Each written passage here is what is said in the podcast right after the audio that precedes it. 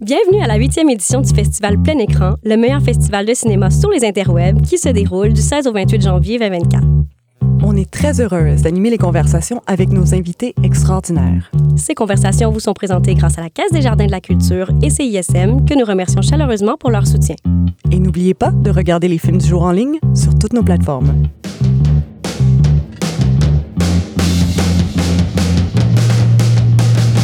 Bonjour à tous. Ici Alex Mendel de Plein Écran.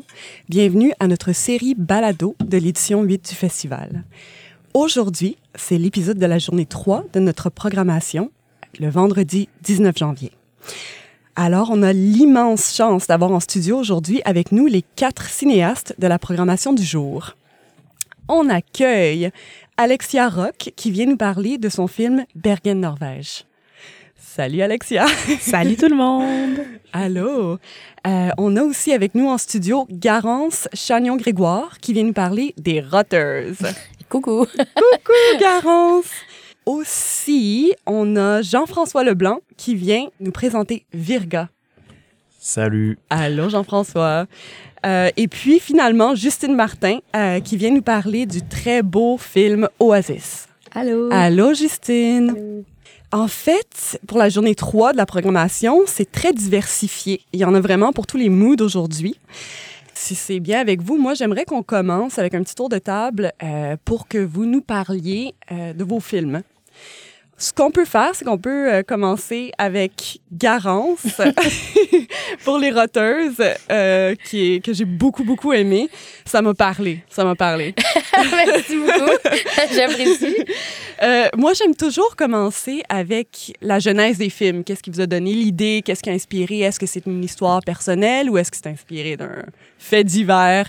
Je te laisse, je te laisse la parole, Garance. Ben, Pitch-nous euh, ton film. Oui, ben parfait. Ben écoute, j'ai eu cette idée-là. Je pense qu'en général, dans la vie, j'ai quand même euh, beaucoup d'amour pour les films avec des personnages un peu losers, des personnages qui ont de la misère à, à avancer dans la vie, qui ont des ambitions, mais qui ont de la misère à, à les remplir. Donc, j'ai eu ce flash-là de, de ce Ben qui, qui en arrache, euh, qui s'appelle, bon, évidemment, Les Rotteuses, et qui porte des énormes... euh, ces deux filles, bon, un, un Ben euh, engagé, féministe, euh, anticapitaliste, qui s'appelle Les Rotteuses, et puis qui porte d'énormes costumes de hot dog euh, sur scène. Donc, euh, moi, il y avait ce flash de ces deux filles-là qui me faisait beaucoup rire. Puis, écoute, la jeunesse, je pense que je, trouvais que dans mon arrivée dans la trentaine et tout, il y avait ce, truc des fois avec les amis de... oui, on, est amis parce qu'on a toujours été amis, mais peut-être qu'on n'a pas les mêmes ambitions, puis on n'est plus les mêmes envies dans la vie. Fait que ça m'a inspiré. Puis je pense que c'est quand même une situation qui peut arriver souvent dans un ben de musique où tu vis Mhm. des émotions fortes, puis à un moment donné, c'est comme... Hey, moi, ça me tente plus, puis tu me tapes ses nerfs, puis je suis plus capable, puis c'est des choses qui sont dures à avouer. Donc, euh, c'est de là est venue euh, cette idée. C'est presque, presque en fait comme un break-up amoureux. C'est une situation que j'ai vécue moi-même. oui, ben, je pense que c'est des choses qui arrivent quand même régulièrement, puis les, les, les ruptures d'amitié, euh, ça fait mal, puis ça éclate des fois, puis c'est pas des choses qui sont faciles à vivre, puis des fois, t'as comme pas de raison de laisser l'autre, là, tu sais, c'est pas comme si t'étais en couple et tout ça, fait que, fait que voilà, ça, je trouvais ça chargé euh, mais j'ai exploité ce thème-là dans un contexte complètement ridicule qui me faisait beaucoup rire. Donc, c'est ça que j'essaie de faire aussi dans la vie, c'est d'utiliser la, la comédie pour euh, parler des trucs un peu plus, euh, un peu plus sérieux. Donc, voilà. Qu'est-ce qui est arrivé au costume de hot dog? c'est la question qui me brûle les lèvres. Mais depuis le début, c'était quand même une question assez importante parce que le gag tenait là-dessus. Tu sais, si les costumes avaient été comme qu'on n'avait pas reconnu que c'était des hot dogs et tout ça, ça n'aurait pas fonctionné. Fait que j'en ai parlé à un de mes amis qui est Alex euh, Desrosiers. Puis on a magasiné tout ça, puis il a dit gars, je vais t'y faire. Je, je me sens willing, je vais me lancer. Fait qu'ils ont été conçus pour le film, vraiment en feutrine et tout ça. Mais tu sais, il y avait déjà de faire le truc que ce soit un hot dog, mais en plus de le rendre un peu plus punk. Fait qu'il fallait les salir, tout ça. On a fait des tests, on a rajouté des, des patchs et tout ça. Puis franchement, le résultat, je suis vraiment contente. La première fois que les comédiennes l'ont essayé, ils ont capoté. Ils étaient comme, c'est malade, c'est vraiment ce qu'on pensait quand on l'a lu. Fait que euh, pour ça, c'était vraiment un trip. D'ailleurs, tout le film, euh, ça a vraiment été un trip d'amis. Puis c'est vraiment, tu sais, envie d'embarquer, embarque. On se fait du fun, on tourne un film cet été. Fait que vraiment une ambiance euh, vraiment tripante euh, dans laquelle j'ai vraiment aimé euh, créer. Ben c'est sûr, c'est sûr. Euh, Est-ce que c'est clair que la musique a vraiment est au premier plan aussi dans ton film? Ouais. Qui s'est chargé de, de, composer la tune Ben ça c'est malade. En fait, c'est euh, euh, mon directeur photo qui avait souvent fait des vidéoclips avec les deux Lux, qui est un vrai Oh, wow, ok. un, un duo, ouais, exactement. Puis eux autres, c'est un peu ça, chant, guitare et batterie. Fait qu'on leur a proposé, puis ils ont embarqué. Puis c'est vraiment, c'est Anna qui est la chanteuse. Elle a lu le, le scénario, puis elle a fait, ok, je vais t'écrire quelque chose. Puis elle l'a fait tellement rapidement, puis c'était tellement bon que nous, on capotait. J'étais comme, ben voyons donc. Euh, tu sais, je, je me rappelle la première maquette qu'elle m'a envoyée, j'étais comme, c'est malade, c'est vraiment catchy. Puis il y avait cet enjeu aussi de, de faire une tune qui soit pas trop compliquée à jouer parce que les comédiennes devaient quand même la jouer. La tune, tu sais, ouais. euh, Rosanne joue pas de batterie. euh, Ok. Zoé fait un peu de, de guitare et tout ça. Fait que, tu sais, que, ben, on a eu un coach de batterie et tout ça. Fait qu'il y avait tout cet enjeu-là que moi, j'avais jamais expérimenté de faire jouer des comédiens une vraie chanson et tout ça. Mais le résultat est malade, là. Elle est super catchy, la tune. Vraiment, vraiment. Est-ce que comment ça s'est passé avec le coach musical? Est-ce que est-ce que les comédiennes ont appris vite la tune Est-ce que ça a été plus ardu? Euh, ben, les filles euh, l'ont, l'ont pratiqué, là, surtout Zoé qui la jouait à la guitare. Pour le, le je sais que Rosanne, euh, ben, son, son copain déjà était en musique, fait qu'ils l'ont pratiqué euh, avec d'autres gens de son côté. Mais sur le plateau, on avait vraiment un gars derrière la caméra qui faisait les mouvements de batterie, pour que Rosanne elle fasse les mêmes. Euh, qui, je pense, en tout cas, c'est assez réaliste. On dirait qu'elle a l'air d'être une vraie je- joueuse Vraiment. de drum euh, pour vrai. Fait que, euh, il y a ça le look, en tout cas. Oui, c'est ça. Puis, euh, écoute, il a même fallu après que, que Zoé revienne en studio avec les deux luxe pour enregistrer sa voix. Fait qu'il y a tout eu un, un processus euh, pour, pour que la tune sonne euh, le mieux possible. Que ça, que ça soit bon, mais s'il a l'air d'un Ben poche. Non, je comprends, je comprends. Il y a, il y a tout, il y a tout un processus derrière ça. Il faut apprendre la tune puis après ça, tone it down pour avoir. C'est ça, exact, exact. Ah, c'est cool. J'ai beaucoup aimé aussi les lieux de tournage. Moi, j'ai longtemps habité proche de, de la rue Beaubien, fait que le, le snack bar euh, qui est présenté, je le connais. Oui, on, le- on le reconnaît bien, justement, quand on a présenté le film à Spasme. Le monde était Oui. comme, bon, ben, vous avez tourné littéralement une rue d'ici. Puis c'est- vrai que c'est un film très montréalais, là, ceux qui ont co- reconnu euh. Euh, c'est là qu'on a tourné euh, toutes les scènes de, show et même euh, l'espèce de backstage et tout ça. Fait que vraiment les alentours. Ouais. Est-ce que tu te reconnais un peu dans, dans les personnages? Est-ce que pour toi, c'était un film un petit peu plus personnel ou c'était vraiment, c'était vraiment quelque chose qui t'est venu en tête? Euh, oui, c'est sûr que c'est personnel. Je pense qu'il y a, dans le. C'est drôle, ma soeur, quand elle voit le film puis elle voit le personnage de Caroline, elle me reconnaît parce que des fois, je suis genre à mouiller partout. Puis elle est un peu. J'ai ce côté un peu ado, je pense que j'ai repris dans le, dans le film. Oui, mais c'est sûr que tout est extrapolé. Là, euh, on a un personnage qui est tape ses nerfs sans arrêt, je dirais. Tu sais, c'est- Tout est plus gros, mais oui, Ouais. c'est sûr qu'il y a des petits moments dans lesquels euh, je me reconnais. Je pense que j'aurais de la misère à écrire sans qu'on mette un peu de moi dans ces personnages-là. En fait, pour, pour toi, selon toi, quel a été le plus gros défi de faire ce film? Euh, je pense que le plus gros défi, ça a été. euh, dans le fond, c'est que c'est vraiment un projet. On moi puis mon meilleur ami, qui est le directeur photo, Étienne Dagenet, on s'est dit, euh, gars, on, on a des projets qui s'en viennent, mais on n'a rien cet été. On a envie de tourner. On, on t'as ce flash de cette idée-là, faisons-le. Puis c'est vraiment, on a vraiment tourné ce film-là dans l'urgence. Je pense que, tu sais, j'ai approché Rosanne pour euh, le rôle euh, de Caroline. J'avais même pas de scénario. J'ai dit, je suis en train de t'écrire un rôle. Le scénario est même pas fini. J'ai un synopsis. T'es une fille super déprimée qui est dans un ben habillée en dog. Ça te tente dessus. Puis elle comme, ouais. Puis Là, je t'ai dit, parfait, je te reviens dans un mois, je vais l'écrire le scénario. fait qu'il y avait tout ce. C'est un challenge, mais c'est vraiment excitant. Je pense que, tu sais, on est souvent dans ces demandes de bourse et tout ça, puis c'est long, puis tout ça. Puis pour ce film-là, on a vraiment fait comme, on y va en ami, on se lance, puis, gars, advienne que pourra. Puis ça a été juste plein de belles surprises. Puis honnêtement, même le, le, le parcours en festival de ce film-là, toutes ces belles surprises parce que je m'attendais à rien, tu sais, c'est comme euh, je, suis très contente même de toute l'équipe puis tout ce que ce que tout le monde a mis, tu sais, c'est c'est pas évident là de faire des films autofinancés puis c'est toujours encore de Salut, je fais un film, on n'a pas d'argent, tu veux-tu embarquer? Fait que j'ai- En tout cas, j'ai espéré, j'ai espéré le plus possible que les gens aient du fun sur ce plateau-là puis aient envie de le faire. Puis je pense que c'est ça aussi de cette idée niaiseuse. J'étais comme, bon, au moins, si le monde trouve ça drôle, ils, ils auront peut-être envie de travailler sur le film. Fait que, euh, fait que c'est ça. C'est ça qui a été plus dur. Puis, tu sais, euh, convaincre des comédiens de jouer dans le film pas payé, tout ça. C'est pas, c'est pas quelque chose que je voulais offrir, mais c'est ça qui est arrivé. Fait que c'est bien pour ça, quand j'ai approché Rosanne, j'ai dit T'as-tu une amie qui a envie de le faire Payez-vous un trip? Puis elle a dit Ah, oui, ça, est en train de faire quelque chose de niaiseux de même. fait fait qu'elle a embarqué. Fait que c'est dans cet esprit-là qu'on a essayé de le faire.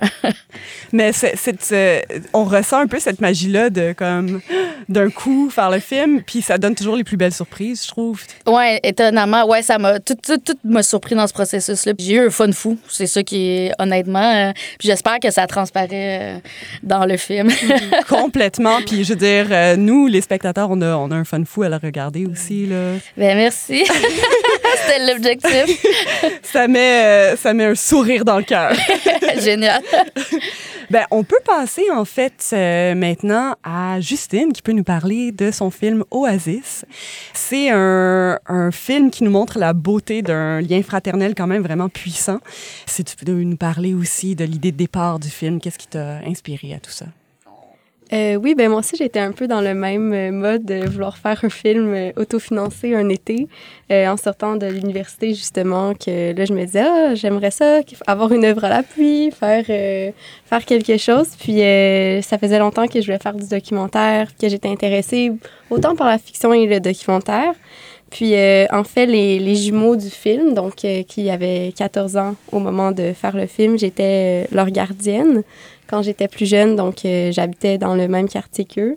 Puis je les ai vraiment vus euh, grandir euh, au, fil, au fil de leur vie là, depuis qu'ils mhm. étaient enfants. Puis c'est à 14 ans un peu que cette ligne-là était vraiment découpée, que l'un commençait à grandir vraiment plus vite que l'autre. Puis moi, c'est un thème qui m'intéresse vraiment personnellement dès le départ. Donc je me suis dit, ben j'aimerais vraiment immortaliser ce moment-là euh, ben justement à l'écran pour voir, euh, pour montrer aussi la suite d'une certaine façon. On est mhm. vraiment comme euh, le temps d'une petite bulle dans l'été. On a seulement filmé pendant quatre, quatre jours. C'est un petit moment dans leur Le film a été filmé sur quatre jours seulement? Oui, c'est oh, ça. On a filmé une journée au skatepark, puis une journée, je veux dire trois autres jours dans la forêt. Puis c'est ça, donc avoir comme cette petite, ce petit moment-là dans leur vie comme ça, pour moi, c'est important de aussi d'impliquer qu'est-ce que ça voulait dire par la suite quand ils retournent aussi euh, avec eux et tout. Ça se ressent quand on écoute ton film. Euh, moi, j'aimerais que tu euh, nous parles en fait de la relation entre les frères. Qu'est-ce que tu as remarqué en passant, en étant aussi proche d'eux? Oui, euh, ben en fait, c'est ça. Avec le temps, justement, Rémi et Raphaël ont toujours été très fusionnels mhm. euh, dans la façon de, de, de s'occuper l'un de l'autre. Je pense que la beauté de leur relation, c'est que même s'il y en a un qui a peut-être un peu plus de difficultés parfois à cause de son handicap, ben, les deux réussissent quand même à s'apprendre euh, de l'un de l'autre. Euh, puis pour moi, ben, Rémi, dans le film, est un peu la boussole morale du spectateur. Puis je pense qu'on peut beaucoup se retrouver en lui dans le sens que euh, Rémi, c'est quelqu'un qui veut vraiment prendre soin de son frère, qui a vraiment euh, de bonnes intentions, beaucoup d'amour pour son jumeau, mais en même temps qui est poussé, attiré par la vie qu'on veut tous vivre, qui est un peu le, chemin euh, que beaucoup de gens euh, décident d'emprunter, surtout à cet mhm. âge-là. Donc, avoir l'indépendance, tout, ce qui est, tout ce qui attire à la nouveauté, les amis, les influences extérieures. mais malgré tout ça, je pense qu'il y a comme une essence qui reste, puis il y a le lien de ces deux frères-là qui reste, puis qui est pour moi, dans ce cas-là, un film non sur un handicap, mais un film sur deux frères mhm. et la séparation naturelle, entre guillemets, euh, dans le monde qui, ça, malgré leur âge, euh, malgré le fait qu'ils ont le même âge, ben, ils vont vivre des choses totalement différentes euh, à différents rythmes aussi. Complètement. Est-ce que tu les côtoies toujours? Oui, oui, oui. Euh, ben, ma famille est toujours à Sainte-Julie comme eux, donc euh, je vais leur faire euh, un petit bonjour de temps en temps. Puis, ben, ils ont suivi aussi de façon extérieure le parcours du film. ils ont vu le film aussi, j'ai vu le film avec eux, donc ils sont comme un peu indirectement liés à tout ça. Est-ce qu'ils ont été impliqués dans le processus de montage, par exemple, ou...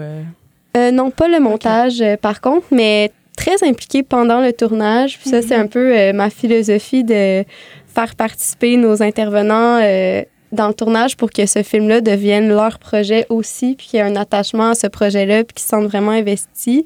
Puis euh, dans, dans ce contexte-là, euh, on a choisi leurs vêtements ensemble, on a choisi euh, les activités, il y avait comme toute cette démarche-là où ils étaient très impliqués. Mhm. Puis avec le montage, par contre, moi j'ai pris ma, ma petite pause aussi pour vraiment comme mon recul en fait que j'ai besoin parce que là on était avec eux depuis vraiment longtemps, depuis la pré-pro, la, la production et tout ça.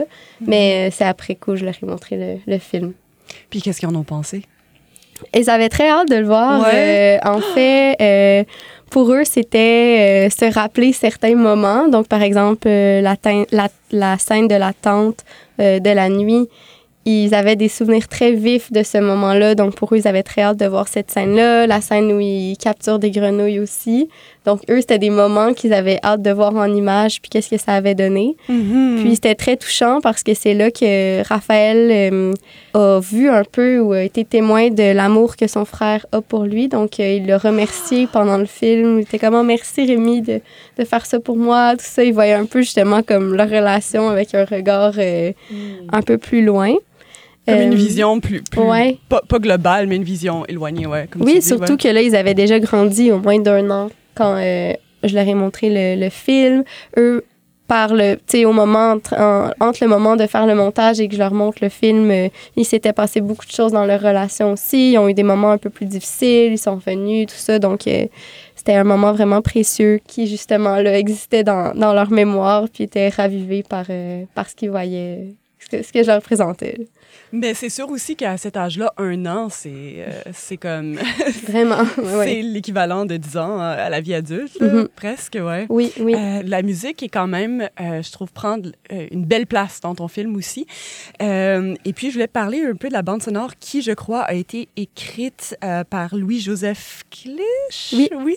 Est-ce que tu peux nous parler de ça un peu, euh, comment, euh, comment cette collaboration est, est arrivée? Euh, elle est arrivée pendant le montage, en fait. Euh, pour moi, dans les intentions de départ, c'était important que ce documentaire-là euh, ait vraiment l'effet d'une vague, puis qu'il y ait quelque chose de très sensible et poétique, et beaucoup dans les, dans les textures, dans les sens, et qu'on allait vraiment plus par l'émotion que par les faits. Puis, euh, ben, j'adore la musique dans les films, donc euh, c'était vraiment un souhait que j'avais. Félix Mhm. aussi, euh, le monteur, Félix Forduma avait euh, cette idée-là de départ d'ajouter de, la musique. Puis euh, Louis-Joseph est venu euh, assez rapidement dans le processus où euh, on a essayé différents, euh, différentes choses, euh, endroits où mettre de la musique, puis comment la musique devenait aussi euh, un élément très important euh, à notre film, euh, qu'il était... euh, qui apportait quelque chose, puis qui apportait une dimension à l'univers. Puis, euh, ben, ça c'est Louis-Joseph euh, fait beaucoup de propositions, est très versatile, donc on s'est inspiré de certaines euh, références qu'on avait, puis on a aussi euh, orienté le montage par rapport à la musique qu'on avait. Donc ça n'a pas été on fait le montage en fait on- en- ensuite on fait la musique, ça a été comme un peu euh, inversé. C'est comme un, un dialogue, mais on le sent aussi parce que, parce que la musique nous porte aussi. Elle souligne, bien sûr, comme comme c'est supposé faire, les émotions. Euh, ouais, euh, c'est super beau. Très cool. Merci. Ben, en fait, on peut passer à Alexia. Euh, c'est à ton tour, Alexia. Ah non. dun, dun, dun. Euh, en fait, si tu peux nous parler euh, de ton très beau film. On a, on a la chance d'avoir des très beaux films aujourd'hui. Là. Si tu peux nous parler un peu de ton processus. En fait, c'est drôle parce que hier, je parlais à la gang des cinéastes du jour 8. Puis, pendant le podcast, on s'est mis à parler d'une sorte de processus thérapeutique à travers les films. Je parle surtout pour les films euh, Oscar et Agonie, qu'on espère que vous avez vus aussi. Euh, mais j'aimerais te poser la même question, en fait. Est-ce que pour toi, faire ce film euh, a eu un effet thérapeutique ou cathartique? Je te laisse la parole. Euh, je te dirais que ça a vraiment pris du temps avant que ça soit thérapeutique Ouais. dans le bon sens. Euh, Puis ouais, ce film-là, c'était, c'était, c'est juste, c'est tellement un processus étrange parce que ça n'a jamais été sans, ça n'a jamais ouais, j'ai jamais voulu faire de film de- avec cette, cette histoire. Mhm. Et j'étais, dans le fond, j'étais à la maîtrise, puis euh, j'étais en train de développer mon, mon projet de maîtrise qui était un documentaire euh, sur l'abus, mais avec d'autres intervenantes. Et puis, je me suis, euh, j'ai été confrontée à un énorme mur où est-ce que je pouvais plus avancer à travers ce projet-là parce que je me suis dit, je pouvais pas leur, je pourrais, je pouvais comme pas leur en parler et être authentique parce que même moi, euh, j'avais de la difficulté à comprendre mes, mes propres traumas et, et mon histoire d'abus que j'ai vécu euh, cinq ans, six ans plus tôt. Donc, euh, j'étais comme figée, en fait, à travers ce processus de film. Et j'en ai parlé à, à ma- à mes profs, à ma classe. Tu sais, à la maîtrise, c'est comme très, très petit. C'est genre euh, des séminaires très minuscules. On était vraiment rendus une petite famille. Puis tout le monde m'a dit, tu sais, Alexia, genre, arrête de faire ce projet-là, puis comme, prends soin de toi, tu sais. Puis quelques jours après, j'ai dû euh, retélécharger WhatsApp sur mon téléphone pour un autre pour juste une autre conversation puis j'ai j'ai j'ai retrouvé ma conversation WhatsApp avec mon abuseur euh, sur mon téléphone et donc euh, juste tout on dirait j'étais comme qu'est-ce qui se passe? Genre toutes les astres se sont alignés pour que on, on, on me dise de passer à travers ce processus enfin. J'en avais parlé à personne, là, même pas à... J'en avais parlé à quelques amis, mais je leur, je leur en parlais très dans l'espèce de- d'autodérision. Genre, hey, il m'est- il m'est arrivé ça en voyage. Puis là, retrouver tout ça, c'était comme, OK, je dois, euh, je dois faire quelque chose. Et c'est là que le processus thérapeutique s'est enclenché.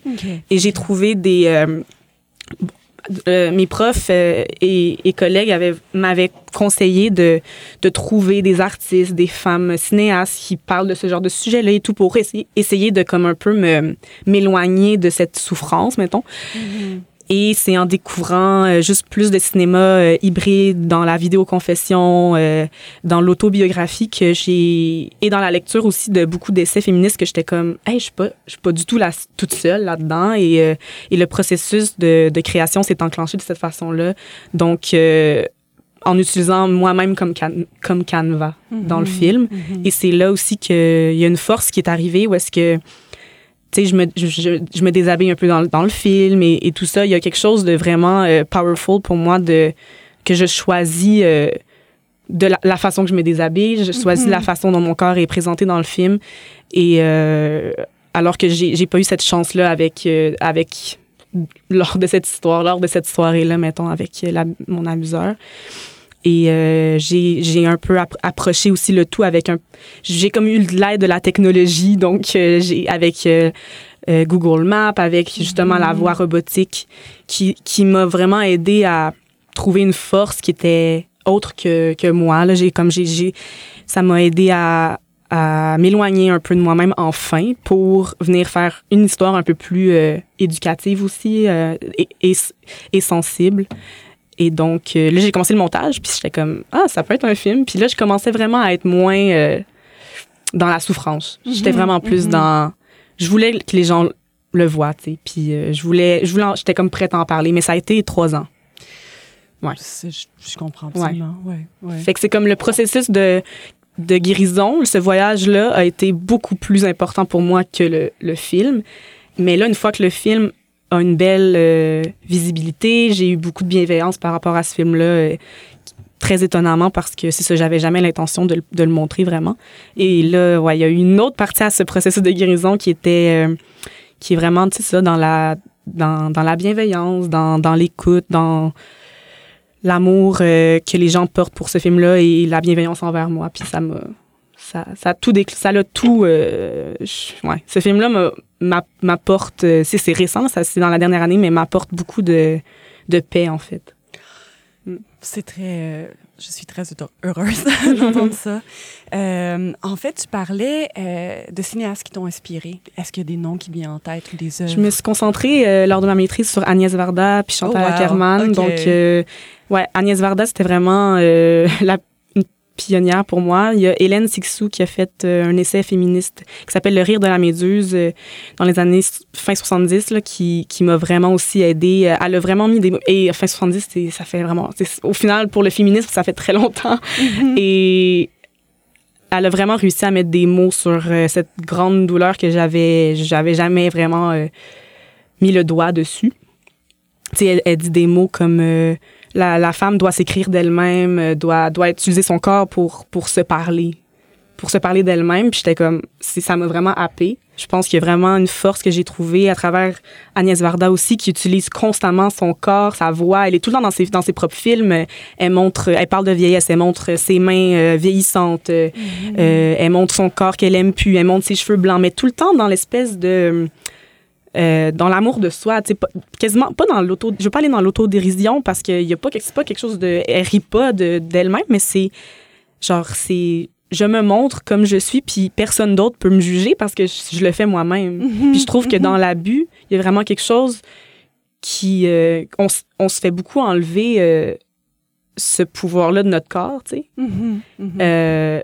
Puis dans cette hybridité du cinéma, je me suis dit, ah, j'ai- j'aimerais ça essayer de, de retrouver ce pouvoir-là de mon propre corps et de ma propre euh, voix. On m'entend un peu dans le film aussi. Mhm. Euh, une voix tremblante, mais quand même, elle est là. mais, euh, mais ouais, il y a quelque chose de...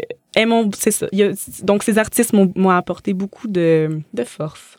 De réconfort aussi, peut-être, ouais. Ouais. Euh, J'aimerais parler du processus de tournage, en fait. Donc, d'après ce que je comprends, t'es retourné là. Non, Non. c'est des images que que t'avais- Non, c'est ça. Donc, euh, j'ai voulu, je me souvenais plus en fait de où ça s'est. Quand j'ai revu euh, la conversation WhatsApp, j'a- j'avais l'adresse exacte. Wow. Donc j'avais et j'avais pas son, j'ai pas son nom, j'ai pas son, je me souviens plus vraiment à quoi il ressemble. Je me suis- donc je me suis, la seule chose que j'avais c'était son adresse exacte. Et je suis retournée sur et j'étais pas retournée sur, je me suis dit je vais juste euh, faire un screen un screen euh, vidéo grab de mon ordi quand je suis retournée sur Google. Mhm, mhm. Google Maps pour retrouver. Et genre, la seule chose que je me souvenais, c'était c'est ça, ces espèces de d'arches. euh, c'était obsessif, cette image chez moi. C'était la seule chose que je me souvenais, c'était ce- cette espèce de long corridor avec ces arches. Et euh, quand je suis retournée sur Google, il y avait, c'était, il y avait ces arches-là. J'étais comme, oh my God, c'est là. Puis je me suis- j'étais comme, OK, c'est l'appartement. J'ai comme, je suis devenue un peu obsessed avec le fait de retrouver l'appartement, mais c'était en Norvège. Donc, je, je voulais pas retourner en Norvège, là, pas, pas du tout. Mhm. Euh, donc, j'ai j'ai pris ma caméra. J'ai juste euh, flâné à Montréal avec ma, ma vieille caméra de voyage. C'est la même caméra que j'ai utilisée en, en Norvège. J'en avais deux. J'avais comme une mini DV vraiment cheapette. Puis ma, ma, ma DSLR, qui est aussi un peu cheapette dans le fond, mais ma- mes deux vidéos de voyage. euh, caméra, excusez-moi, caméra vidéo de voyage. Puis, euh, donc, j'ai j'ai, euh, flâné à Montréal et j'ai juste essayé de retrouver euh, cette fameuse façade avec ces arches-là que j'ai jamais finalement retrouvé euh, quelque chose qui ressemblait. Mhm. Mais euh, c'est en filmant toutes ces façades-là, je savais vraiment pas où je m'en allais avec. Genre, C'était pas un film à la base. là. Je l'ai juste Mhm. essayé de le faire pour, euh, pour moi, me guérir un peu. Puis au final, ça l'a. Ça, c'est ça. Donc j'ai euh, fait un montage de toutes ces façades qui sont euh, finalement très belles et euh, j'ai jamais retrouvé euh, euh, quelque, cho- quelque chose qui ressemblait à, euh, à l'appartement ou à, au building là, en question. Donc, c'est pour ça que ça, je suis allée sur Google Maps pour essayer de retrouver un peu plus, c'est tout. Donc, non, je suis pas retournée en, à- en Norvège. Donc, c'était vraiment ici, ouais. Wow. En fait, euh, on parle, on a parlé de musique dans les films. Euh, Le montage sonore de ton côté est aussi très présent. Euh, J'ai trouvé en bon français très clever l'idée, la voix, la voix de robot qui, qui Mhm. lit en fait Mhm. euh, ta conversation. Euh, Est-ce que tu peux nous parler du montage sonore, un peu du processus? euh, ouais? J'ai monté le film et le, le montage, je l'ai fait aussi le montage sonore. Mon ami Andrés Solis m'a aidé à terminer le tout, mais euh, je- ce film-là, c'est vraiment genre, euh, je me suis dit, si je le fais pas par moi-même, tout, le- tout le processus est un peu brisé, tu sais. Mhm. Je voulais, vous direz, c'est comme, faut que je fasse tout moi-même, ça va être, je vais, c'est même, je me suis guérie aussi, tu sais, juste en essai-erreur, puis là, je montrais des versions, puis là, je, je braillais en classe, puis là, fait que tu sais, c'était vraiment tout ça, fait que comme je dis, le processus est vraiment, c'est- c'est plus important que le produit final pour moi, tu sais. Et donc, le montage sonore, euh, c'est vraiment dans l'intuition, euh, j'ai essayé de de rajouter euh, des beaucoup de, de brouhaha, de chaos à, certains moments, des, des moments de silence à certains moments. Tu sais, j'y allais vraiment intuitivement. Après, la voix robotique, c'est la première chose qui est arrivée dans. En fait, avant même de filmer des, euh, des images de building, avec un autre projet avant ça, j'avais j'avais pris un texte que j'avais écrit et que j'étais censée le lire euh, pour un de mes projets à la maîtrise, puis j'étais pas capable. J'ai pas été capable de le, de le dire, qui parlait de, la, de, de ce qui parlait de ce, cette histoire. Et je, je l'ai juste mis dans Google Translate, puis j'ai fait play, puis ça, ça l'a lu tellement de façon froide et, et j'avais, j'en avais des frissons quasiment, puis j'étais comme, oh, genre, je- quelqu'un peut le dire à ma place. Mais je voulais pas une autre voix, je, vous dirais, je voulais rester dans l'espèce d'anonymat ou quelque chose. Fait que là, j'ai, j'ai comme eu cette idée pour le film de reprendre ce, ce, cette méthode d'utiliser une voix robotique euh, pour dire ce que je voulais dire, en fait. Puis euh, après ça est venu le, le copie-collage de exactement le- la conversation WhatsApp, qui est devenue la narration. Mais ça, c'était la première étape. là. Dès que j'avais ça, là, j'ai comme pu commencer le processus de mettre en image ce qu'il y avait comme euh, de cette conversation WhatsApp. Là. Puis, euh, Donc, ça a été une sorte d'étincelle, en fait. Ouais, a la voix starté, euh, robotique, avant même ce projet-là, donc c'était un, pour un autre projet, c'était vraiment, euh, Mhm. ça m'a, ouais, c'était vraiment le- le- l'étincelle qui m'a, qui a commencé, qui a parti le train de, de guérison. Ouais. Mhm. Euh, puis du côté aussi, y a- je sais qu'il y a quelques chansons aussi qui ont été choisies. Est-ce que c'est Ouais, ces chansons-là, une, Ouais. pardon. Est-ce que cette chanson-là a une signification particulière pour toi? C'est vraiment non, en fait pas vraiment. Euh, c'est euh, c'est une c'est comme une reprise d'une chanson latine super romantique. euh, J'aimais vraiment le clash que ça faisait. Euh, Mhm. Moi, mettons, tu sais, en voyage, quand je suis en voyage, tu sais, puis aussi mon voyage en, en Norvège, j'ai vraiment des énormes beaux souvenirs. Là, c'est vraiment.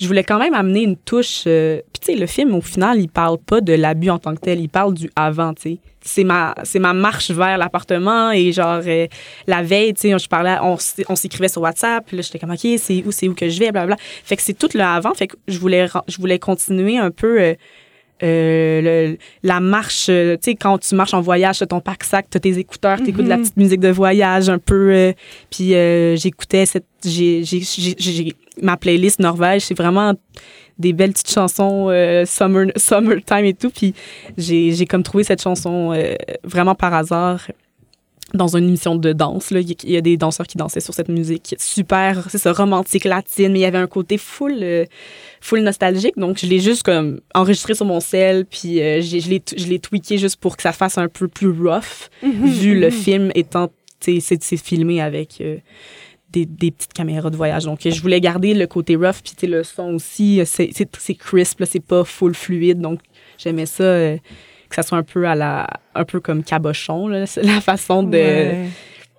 Puis la musique, c'est ça, c'est vraiment, c'était vraiment pour euh, redonner une touche un peu plus de voyage, de, de feel good. Mhm. Alors que, donc c'est ça, j'ai- j'aime beaucoup clasher. Donc l'image super froide, la voix super froide, mais une musique comme quand même envoûtante et, euh, Mhm. et romantique. Là. Ouais. Ce, ce clash fonctionne à merveille, très, très bien. Ça, ça, ça met en lumière, justement, le côté plus rough des images, par Mhm. exemple. Ouais. Ouais, ça Ouais. vient, c'est ça, ça. Ça vient comme. Même la voix robotique, je trouve que ça vient rajouter au, à la dégueulasserie de, de, de notre conversation. Au final, tu sais, même moi, quand je la. Juste en lisant, en, en- excuse-moi, en écoutant cette voix robotique-là pour la première fois, quand j'avais copié-collé euh, le, le- notre conversation, j'étais comme, oh, genre, pourquoi je suis allée là? Genre, euh, c'est c'était j'étais comme ouais pourquoi j'étais allée là? C'était c'était c'était juste froid c'était juste bizarre. Puis au final c'est c'est avec le recul of course. Puis j'avais 19 ans aussi là, c'est c'est différent quand même.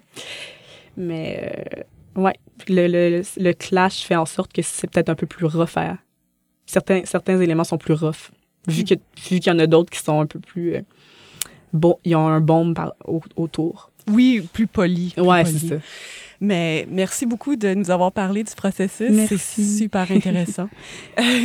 on, on- ça va vite. Oh my God. On est rendu à Virga. Allô, Jean-François? Salut. Allô? Excusez. mi, mi, mi. ben, en fait, on te laisse la place. Euh, j'ai aussi adoré Virga. Euh, j'ai beaucoup, beaucoup aimé. Si tu peux nous parler aussi de ton côté, la genèse du film, qu'est-ce qui t'a donné l'idée? Ben, c'est pas moi qui l'ai écrit, c'est Charles Dionne qui a écrit le film. Euh, Charles avait écrit, euh, c'est un des scénaristes de Jusqu'au déclin, le film euh, Netflix Mhm. québécois, Mhm. le fameux film Netflix québécois. Puis il m'avait approché, en fait, il avait vu mes deux derniers cours, il avait vu Le Prince de Valbé puis Langrave, puis il avait envie de faire un film sur un truc qui lui était arrivé. Il n'est pas arrivé ce qui est arrivé dans le film, je veux juste rassurer ses parents. En fait, c'est qu'il il avait eu cette expérience-là. Il était sur Facebook et il y avait un- une de ses connaissances, pas un ami, mais quelqu'un avec qui il était allé au secondaire, qui avait fait un statut un peu erratique, comme ça, dans lequel ça avait l'air d'être un genre de cri à l'aide. Il, il envoyait chier un peu ses collègues, puis c'était vraiment intense. Puis il, il avait fait une coupe comme ça, puis Charles avait carrément appelé à la police. Puis la police savait pas quoi faire. En fait, les services de police s'envoyaient Laval, Montréal, ça se renvoyait la balle, puis ils savaient pas quoi faire. Puis euh, finalement, je pense qu'ils se sont pas rendus. Je me souviens plus trop ce qui est arrivé, mais dans la vraie histoire, le gars avait vraiment un couteau lorsque la personne est arrivée. Puis bref, ça, il, il est failli arriver de quoi, tu sais. Wow. Puis Charles est parti de cette prémisse-là de what if, tu sais, qu'est-ce qu'est-ce qui peut arriver. Puis, tu sais, même moi, j'ai déjà vécu ça, des gens avec qui j'étais allé au cégep, que j'ai gardé comme amis, qui faisaient des statuts, puis j'étais comme, cette personne-là, va-tu bien? Mais j'ai pas agi, parce que je me dis, c'est pas de mes affaires, sais. Euh, fait qu'on on est... Charles est parti de cette prémisse-là de quelqu'un qui agit pour, euh, pour faire quelque chose, mais quelqu'un qui va pas très bien, lui, à la base. Euh, exact. puis le jeu est un peu là-dessus, c'est c'est quelqu'un qui veut aider, mais c'est plus la personne, finalement, qui est en détresse, probablement. C'est ce qu'on apprend euh, dans le film. Euh, je brûle un peu le punch, là, mais c'est un peu ça quand même. Ben, je, je veux dire, on sent qu'il y a une projection. Oui, il y a une projection sur l'autre, ouais. Parce que, tu sais, il y avait le choix de. On aurait pu aussi commencer le film, puis que le gars va bien, puis c'est au fil du film qu'il commence à, à capoter, mais à un moment donné, j'avais maximum 20 minutes, mettons, pour faire le film. Fait on s'est dit, c'est plus facile de commencer, puis il est déjà en névrose, tu sais. Fait que ça a l'air peut-être intense, des fois, de tu rentres dans le film, puis il y a des gros tics et tout. En même temps, un gars qui est à 4 jours de commettre un geste assez intense dans sa vie, il est sûrement sur le bord de la crise de nerfs intense. Fait que c'est pour ça qu'on est rentré dans le film à un moment où ça va déjà vraiment pas bien. Mais on le découvre par le fil de quelqu'un d'autre qui, selon lui, va pas bien. Je suis pas sûr que l'autre va si bien non plus. Je pense qu'il y a beaucoup de gens en détresse dans ce film-là. Mais le- son, son patron aussi a l'air en détresse. Il va dans un party de cégep, je pense qu'il y a clairement un million Ouais. Son patron de genre 29 ans. non. qui veut absolument- Ça fait une couple de fois que je veux faire aller prendre une bière avec toi. Je trouve ça un peu bizarre, mais, euh, mais ça. Je pense que c'est plusieurs personnes un peu seules. Mm-hmm. C'est un peu un film sur la solitude aussi. Puis des, les- J'ai comme une track dernièrement de, de films de gars qui se parlent pas. Là. Je, je, je sais pas, ça vient peut-être du fait que je suis un- quelqu'un qui n'a pas appris à parler beaucoup à cause de, de la génération que je viens. Donc, j'ai peut-être que. Mm-hmm. Puis, tu sais, c'est- quelque chose de, de très actuel, là, de, d'éduquer aux garçons de ben, vous pouvez parler, vous pouvez dire que ça va pas bien, les gars. Tu sais, on sait tellement dire très jeune que les gars doivent être bien tough. Tu sais, fait Mm-hmm. il y avait de quoi qui me plaisait là-dedans de d'encore parler de ça. Ça a l'air d'être comme un peu toujours la même affaire, mais euh, je pense que c'est un sujet sans fin, un peu euh, les garçons qui parlent pas. Mais, ça, mais ça, ça ouvre une porte aussi, puis je trouve ça intéressant parce que cet appel à l'aide, en fait, est fait sur les réseaux sociaux, puis ça vient comme de cette génération qui est socialisée à plus se parler à travers un ordinateur, peut-être. Ouais. Je, je, trouve ça, euh, je trouve ça intéressant. Est-ce que, qu'est-ce qui t'a euh, attiré vers euh, ce scénario? Ben, c'est ça, l'événement. Je venais de faire un je- J'ai grandi en écoutant. En fait, c'est drôle parce que moi, j'ai grandi en écoutant des films d'horreur toute ma vie. Mon père m'a fait écouter Chucky 2, j'avais 4 ans. Ben, il m'a pas fait écouter. C'est Quel père excellent! Il m'a pas dit, viens, on écoute ça. Mais il écoutait ça, puis il me laissait le regarder, puis ça m'avait vraiment marqué. Puis j'ai grandi avec ça, mais j'ai jamais voulu en faire parce que je me suis- il y en a tellement des mauvais. Il y a tellement de mauvais films de genre qu'on dirait que je voulais pas me risquer à en faire un mauvais. Puis finalement, j'en ai fait un en 2020 qui s'appelle Langrave, puis j'ai eu beaucoup de plaisir à le faire, à jouer avec le langage et tout. Donc, j'étais un peu dans cet élan-là encore. Euh, j'ai lu le scénario, j'ai fait, ben, je pense qu'il y a encore de quoi que je peux essayer là-dedans. Euh, j'approche de la quarantaine, je suis pas loin de faire. Je viens de le faire, mon premier long, mais à l'époque, je l'avais pas fait encore. Donc, j'étais en train de, me dire, je dois me préparer le plus possible. Donc, je me suis dit, c'est un scénario où est-ce que je peux m'amuser encore avec des codes. Puis, euh, c'est ça que j'ai fait un peu. euh, puis, il y avait un défi aussi parce que c'est beaucoup des deux gars qui se parlent. C'est beaucoup de scènes de deux gars qui se parlent. Pas toujours les mêmes deux, mais euh, le même duo. Fait que, tu sais, ça, la réalisation, mais il y a un défi tout le temps de comment tu rends ça excitant, tu sais, comment tu rends ça euh, enlevant, deux personnes qui se parlent. Donc, ça, c'est cool de, de, de- de faire. Qui est comme, je vais prendre cette affaire-là, puis qu'est-ce que je peux faire, moi, avec ma mise en scène pour rendre ça enlevant, tu sais. Fait que c'est un peu ça qui me. Qui me tu sais, ça faisait pas si longtemps que j'avais fait Langrave. Fait que c'est un peu des films qui se, qui se répondent l'un à l'autre. là. Ils se ressemblent un peu, en fait, même. Travailler avec le même compositeur à la musique, c'est un peu la même équipe. J'ai beau- J'allais aussi en parler, la musique, la bande sonore est superbe. euh, C'est vraiment cool, ouais. Ouais, c'est Xavier Germain euh, Poitras qui s'appelle. euh, C'est un, c'est un gars qui était dans un band qui s'appelait Solids, un band de. Oui, de- je connais! Ouais, Ouais, de, ouais, de- punk un peu. euh, Mhm. Moi, j'étais allé au à l'université, à l'Université de Montréal avec, euh, avec Xavier, puis il avait fait la, le- la musique de mon premier, premier film. Wow. Puis après ça, je l'ai suivi avec ses bands. Puis lorsque j'ai fait Langrave, j'ai dit, hey, j'aurais besoin de métal, de dome métal, des tunes de 18 minutes, bien intenses. puis euh, il a trippé à faire ça. Puis pour ce film-là, je l'ai approché, j'ai dit, c'est pas la même chose du tout, il faudrait quoi de très anxiogène. Puis il y a eu cette idée-là de musique pratiquement pas écoutable. Je veux dire, je- on va sortir la trame sonore. Je suis pas sûr que bien du monde vont l'écouter à tête reposée à la maison. mais, euh, mais ça marchait. Je veux dire, il y avait de Ben, quoi, en le fait, moi, si je peux, j'ai essayé de la chasamer. La, la chanson, quand il joue aux jeux vidéo, je l'ai chasamée. Ah oui, la, la Ouais. chanson, oui, oui, ça, le, le Ça, métal, pas lui, oui. ouais, ok. Ça, c'est un band de métal anglais, ouais, que je leur ai écrit. Je on fait un court-métrage, puis tu prends votre tune. Ils ont dit, OK, je suis pas sûr qu'ils ont vu le film, là. Mais ouais, il y avait une, une tune de, de, de trash metal dans le milieu du film aussi, c'est vrai. Puis, les lieux de tournage, où est-ce que ça a été tourné? Je... Euh, Laval, la À belle, Laval. la belle Laval, oui. La belle euh, Laval. oui, la grande Laval. C'est, Charles vient de là, en fait, donc. OK. Mais ça, c'était pas au scénario à la base. Charles avait écrit ce film-là, puis j'ai dit si ça se passe, tu sais, puis il était comme, ben, je sais pas, c'était à Montréal, je pense. Je suis comme, ben, ça serait cool qu'il y ait de quoi par rapport au setup de tout ça. Puis là, il me parlait de Laval, j'ai dit, ben, il y a de quoi avec ça, de l'aliénation, de, surtout ce ce strip-là de Laval avec l'autoroute. C'est assez beige. En plus, euh, direct au printemps, où que la neige est dégueulasse, puis c'est rien que des gros monticules de neige noire, là. Mm-hmm. Euh, les centres d'achat. Puis là, en plus, quand on a tourné, il y avait le- il Illumi de l'autre côté de la rue avec des dinosaures. J'étais comme, ben, tu sais, l'affaire la plus déprimante au monde, c'est sûrement un dinosaure sur le bord d'une autoroute. C'est pour ça que c'est la première shot du film, c'est pas au scénario. Charles le savait pas. J'ai, quand on s'est vu après, j'ai dit, je t'avertis, le film commence avec un plan que t'étais pas au courant. C'est très symbolique. Je veux dire, c'est l'animal le plus majestueux qui a marché sur la Terre, puis il se ramasse sur le bord de l'autoroute 15 à Laval, euh, en plein printemps dégueulasse. Fait que, je, comme je pense que ça prépare un peu le film. Ouais, c'est- comme une bonne entrée en image, je trouve. Là. Ouais, c'est ça. Puis c'était le centre Laval aussi, je pense. le- on, a, on a choisi le centre d'achat qui était le plus déprimant euh, selon euh, l'équipe. Puis euh, bref, désolé s'il y a des gens du centre Laval qui l'aiment beaucoup, qui l'écoutent, mais Est-ce qu'il y avait, revoir vos champs d'intérêt. est-ce qu'il y avait un top 3 genre de centres commerciaux? Ben, les trois à côté de l'autre, c'était Ok. Complexe Laval. Carrefour, il est un peu moins pire, mais tu sais, ça, la grosse compétition. Là, le Centropolis aussi, c'est, un, c'est pas un centre d'achat, là, c'est plus un gros parking avec ben des magasins. Mhm, mhm. Mais le centre Laval, c'est qu'il est fait sur un frame des années 80 qui a pas beaucoup changé. Mhm. On a tourné dans, une, dans un magasin d'électronique, toutes des, des, euh, des, euh, des marques pas officielles. Fait c'est plein de poussière. on sait pas pourquoi c'est ouvert encore.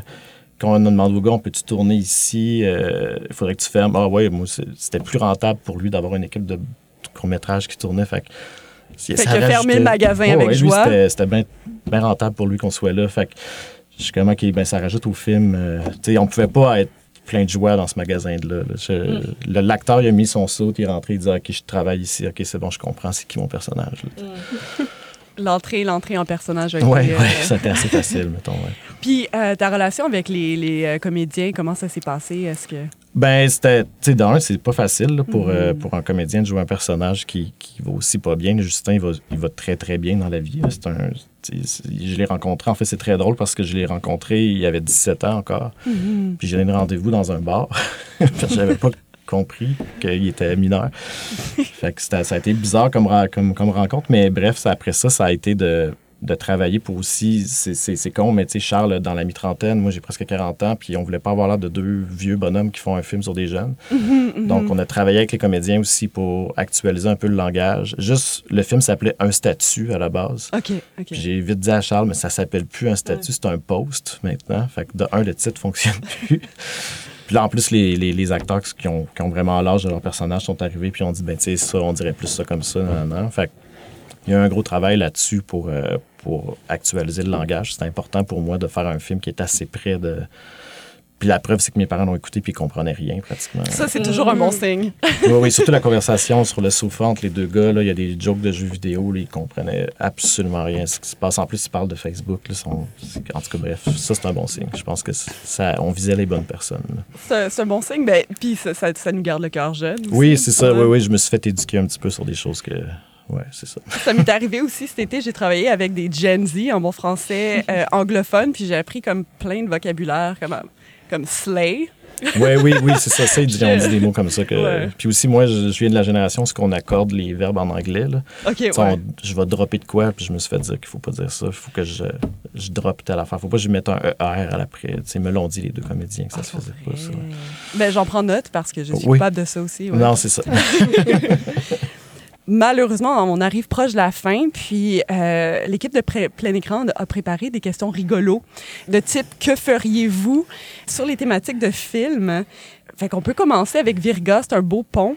Euh, alors, pour Virga, est-ce que vous euh, préféreriez être pogné dans un party à perpétuité avec le monde de votre secondaire? Ou jouer à des jeux vidéo en écoutant du doom metal pour l'éternité? Mais moi, ça serait l'option 2 parce que je fais déjà ça un peu. je ferais jamais le premier. Je le faisais même pas au secondaire. je pense. J'ai fait, je suis allé dans des parties, là, mais là, le faire à 39 ans, je pense que je préfère être avec mon métal de mon bord. J'écoute du métal un peu, donc ça, ça me dérangerait pas de faire ça. Je pense que c'est mon choix aussi. ouais, ouais. Mhm, et, et toi, Garance, de ton côté? Ouh.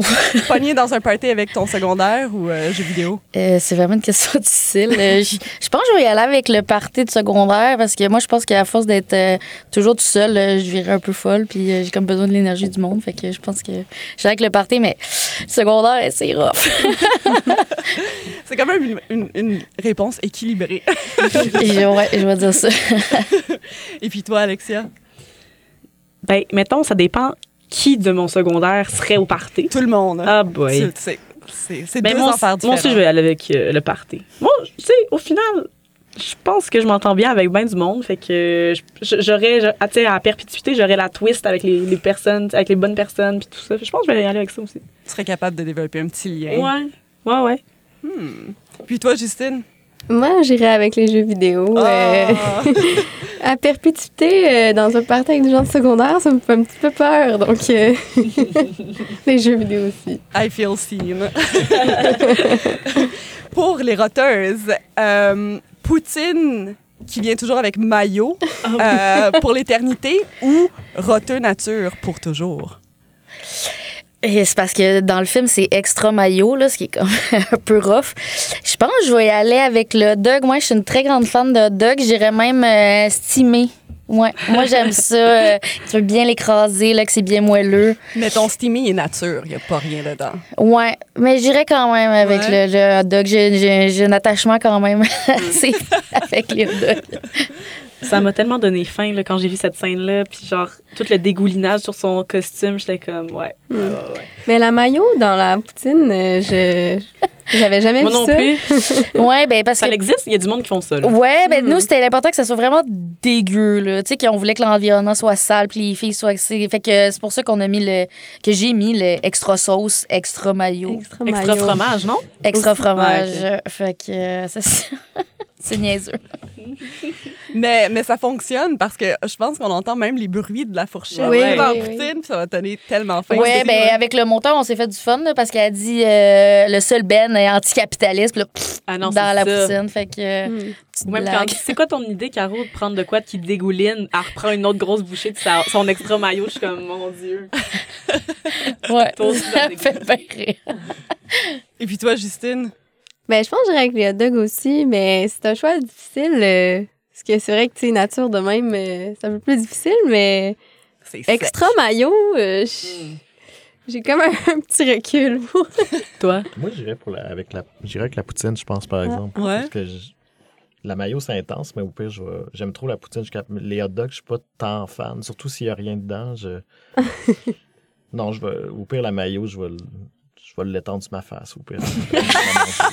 J'aime beaucoup, dans ces questions-là, ce que j'aime beaucoup, c'est les gens qui négocient avec les détails. Je suis pas obligé de la manger, au pire, je vais. je C'est vrai, c'est vrai. Ouais, ouais, j'avoue. Le jeu, c'est que t'es obligé de la manger avec la maillot. Ouais, je vais, au pire, je fais une crise de cœur. Pour Bergen, Norvège, euh, ce qu'on a trouvé, en fait, c'est ne plus jamais voyager ever ou que tout le monde te parle avec la voix robot pour toujours. Oh. Oh my Ouais. god! Euh, ça me rend anxieuse juste d'y penser, genre, à, ce- à ce choix. Qu'est-ce que vous en pensez, vous? C'est super dur. Hey, Ouais. C'est pas facile, c'est pas facile. Ben là, puis voyager jamais, non, mais comme se faire parler par, Tout le monde. par tout le monde tout le temps. Est-ce que moi, j'ai une voix robotique aussi? Non, toi, t'en- t'en- t'entends Parce que si j'avais la voix euh, robotique, moi aussi, ça, là, je choisirais ce choix-là, mettons. OK. Ouais, tout le monde a la voix robotique. sais. Ouais, tu sais, et moi-même, Et fait que ça ferait... Mais là, vous direz que... Aïe, aïe.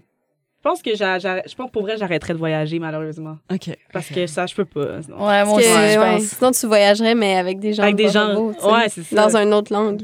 Et tu sais, est-ce que c'est que ton quotidien est de, tu sais, vraiment poche ou c'est que tu n'as plus ces expériences-là de voyage qui arrivent Ouais. quelques fois dans ta vie, Mhm. tu sais? En tout cas, moi, j'aurais tendance à dire pas voyager, Ouais. mais... Ouais, parce que quotidiennement, tu peux être vraiment plus heureuse, heureux de cette façon-là, au moins. C'est ça. Ouais. Mhm. Ouais, parce que au, pire, tu sais, il te reste, mettons, 8, 10 voyages dans ta vie, mettons, surtout à mon âge. J'arrête pas de dire que je suis vieux. Trauma en ce moment de peu. Tandis que à tous les jours, par l'air des robots, euh, non, je pense que moi aussi, je, je choisirais de pas voyager. là. Mais Ouais. c'est drôle, ça me fait penser à, à- à ce, ce dicton qui, qui quand, quand t'aimes ta job, t'as pas tant que ça besoin de vacances, mais ça me fait penser à quand t'aimes ta vie, t'as pas besoin tant que ça de voyager. Hmm. I don't know. Pour Oasis, on termine en beauté. Est-ce que euh, vous préféreriez avoir une jumelle ou un jumeau ou 12 frères et sœurs? Là, ça dépend si ma soeur va écouter le balado. je ne sais pas. Mon Dieu. Moi, je pense que j'irais avec 12 frères et sœurs. Ouais. Attends, mais attends. Là, on est en train de dire que, mettons, avoir un jumeau, une jumelle, c'est pas tant le fun, genre. Non, c'est juste. Non, là, on change de registre un peu. C'est c'est plus. euh, Est-ce que tu aimerais avoir juste euh, un, une sœur turbo parce que c'est ta jumelle ou Ah. 12 frères et sœurs? OK, OK, Ouais. OK. Hum. Yeah. Bonne Hmm. question. Moi, je sais, quand j'étais jeune, mon rêve, c'est que, genre, j'aie une jumelle parce que les jumelles Olsen, c'était super populaire quand Oui, j'étais jeune. ouais. Puis là, j'étais bien déçue que ma mère m'ait pas fait une jumelle. c'est plus la même réflexion que j'ai ose-t-elle? aujourd'hui. Moi, j'étais comme, j'en veux. Elle était comme, ben, c'est trop tard, là. Mais hum, je serais curieuse de voir c'est quoi avoir 12 frères et sœurs, surtout de nos jours. Ouais. Tu sais, ma grand-mère, elle, elle a eu. euh, euh, elle était dans une famille de plusieurs enfants, puis elle nous raconte ses étés à la ferme, puis ça avait l'air quand même divertissant. Je me dis. Clairement. Moi, je suis vraiment proche de mes cousins cousines euh, des deux côtés de mes, de mes parents. Fait que, on- pour vrai, on, je les vois chaque mois, là, mes, mes cousins. Puis, je suis une des plus. Je suis comme dans les plus jeunes. Puis, ils m'ont tellement. Ils m'ont C'est grâce à eux et elles que j'ai. Et mon frère que je, je, en- que je suis en cinéma. Que on est tous un peu artistiques, on est cinéphiles. Fait que moi, je dirais avec les 12 frères et sœurs parce que c'est un peu de même. Je me sens comme ça déjà, genre. Tu sais, Mhm. Fait que, Hum. Puis toi, Jean-François? Je pense que je prendrais ça aussi. Je suis pas sûr que je voudrais un jumeau euh, comme moi. ben, je suis pas sûr.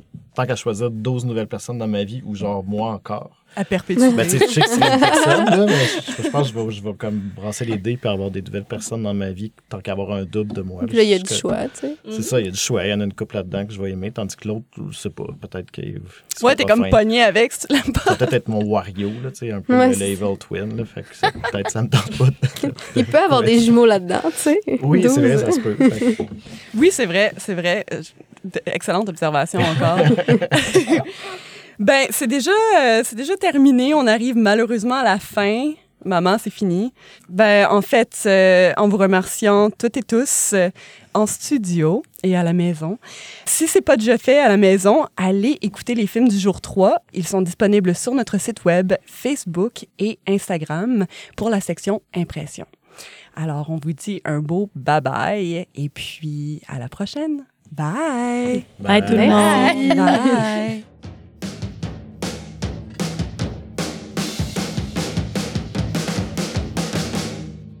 Ce podcast vous est présenté grâce au soutien de la Caisse des Jardins de la Culture. La Caisse des Jardins de la Culture est une coopérative financière qui se dédie à 100% aux artistes, artisans et travailleurs autonomes. Alliés des artistes, moteur de l'économie culturelle et tremplin des organismes et entrepreneurs, la Caisse de la Culture est sensible et à l'écoute de la réalité et des besoins de ses membres et les accompagne dans la réalisation de leurs projets personnels et professionnels, le tout par le biais de conseils adaptés. Pour en apprendre plus sur la Caisse de la Culture et découvrir comment elle peut vous accompagner dans la réalisation de vos projets, rendez-vous au caisse-de-la-culture.com.